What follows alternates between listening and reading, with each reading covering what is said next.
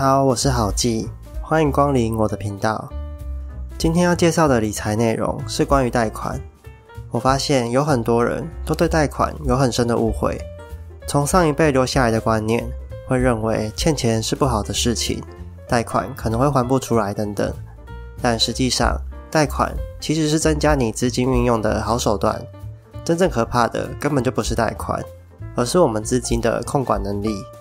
但为什么我们会这么害怕贷款呢？其实长辈们会害怕贷款是很合理的。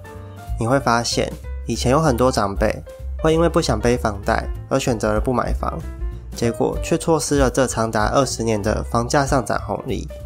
但事实上，这也不能怪他们，因为在他们那个年代，贷款的利率高得可怕。我们现在的贷款利率只有一到两趴，但在民国七十年的利率。可是高达十趴之多，到了民国九十年，利率也还要五趴，这差距你可能感受不出来。那我现在实际计算给你看，我们现在贷款一百五十万，利率一点五趴，本息摊还二十年的话，利息总共只要二十四万。但在民国七十年，如果要贷款一百五十万，利率十趴的年代，摊还二十年的利息居然高达一百九十七万之多。甚至都比本金还要多了呢。即使是到了民国九十年，利率五趴的时代，一百五十万的贷款摊还二十年的利息，也要八十八万之多。所以在他们的认知里，只有资金运用不当或是周转不灵的人才会想要去借钱。况且当时也没有人会想到利率会一路向下滑，甚至到近几年已经有零利率的诞生了。所以以前的贷款真的很可怕。但时代早已不同了，身处在低利率时代，几乎没有什么贷款的风险，这也是近十年来房价高涨的主要原因。我们过往的观念可能要稍微做点修正才行。关于贷款，我们得明白一件事：只要贷款投资的利益，也就是现金流，是大于你贷款的利息，那这笔贷款就会是好的贷款。当然，并不是要你贷款冒险去买标股。而是要告诉你，只要能够妥善运用贷款，就可以得出资产加速的效果。这和企业的运作模式很像，企业会向股东借钱去做投资，进而赚了不少钱。接着，企业再把赚来的这些钱，其中一部分拿去回馈给股东，当做是在付利息。我们就是企业，而银行就是股东。我们的信用就是发行股票的额度，就这么简单。因此，老样子，我们就拿世界最大的 S N P 五百指数来举例。假如我们借了信用贷款一百万，利率二点五趴，还款年限七年，每个月需要摊还的本息大约一万三，而七年后，我们总共需要缴给银行一百万的本金和大约九万二的利息。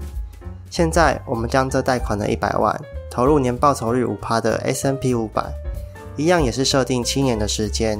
并把每年获得的报酬持续投入进去，获得复利的效果。而七年后，你的资产将会来到一百四十万七千元，两者相较之下，足足相差了三十一万五千元。也就是说，你的信用额度明明有一百万，但假如你不敢把它借出来投资，你就会比别人少赚三十一万五千元之多。好，讲到这里，有一派比较保守的人就会跳出来说。那我贷款也是每个月要还钱啊，那跟我定期定额有什么不一样呢？事实上，这样的观念很好，定期定额也是对的，这样可以规避风险。但我还是想实际计算给你看，定期定额的效益其实是输单笔投资不少的。单笔投资就如同刚刚所计算的，七年后会有一百四十万七千元的资产，而在相同条件下的定期定额呢，一百万分成七年。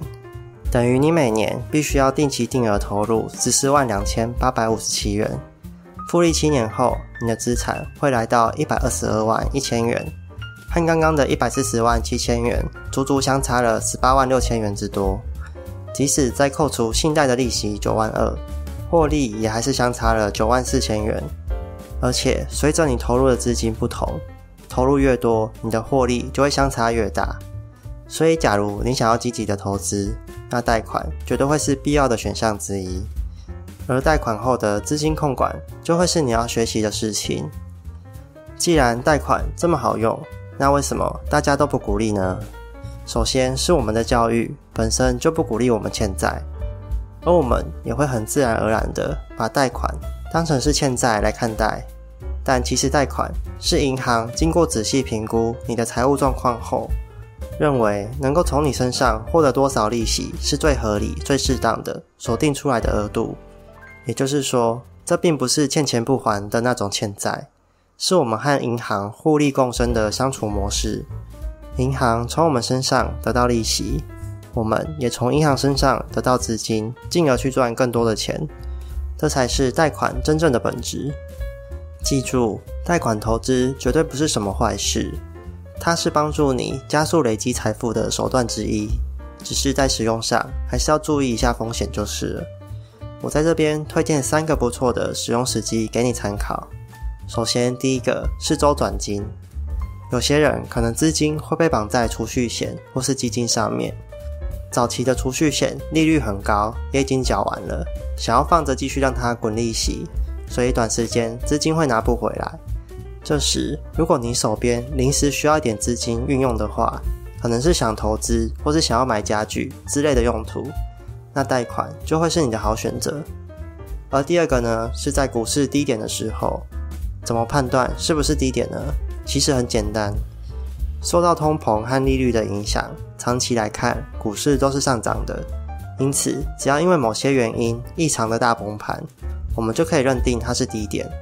回头来看，过去的金融海啸、中美贸易战，甚至是新冠肺炎，都是很经典的参考指标。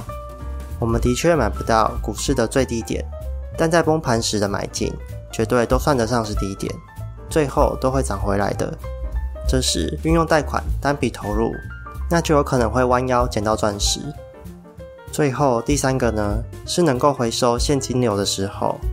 比如说办理房贷，但却将房屋出租出去，长远来看，你回收的租金收入会大于你贷款的本利，那这笔贷款就很划算。再比如说创业贷款，我们需要投入不少资金，但在未来事业所能回收的利益会大于你贷款的本利，那也是很值得的事情。前面提到的买股票，由于股利大于借款利息，因此也能从中获益，回收现金流。贷款并非就是坏事，主要还是得看你如何去运用它。只要能够妥善运用，它就会成为你资产的催化剂。以上就是这次的内容，你觉得怎么样呢？喜欢的话也可以帮我分享出去。我是郝记，我们下次见，拜拜。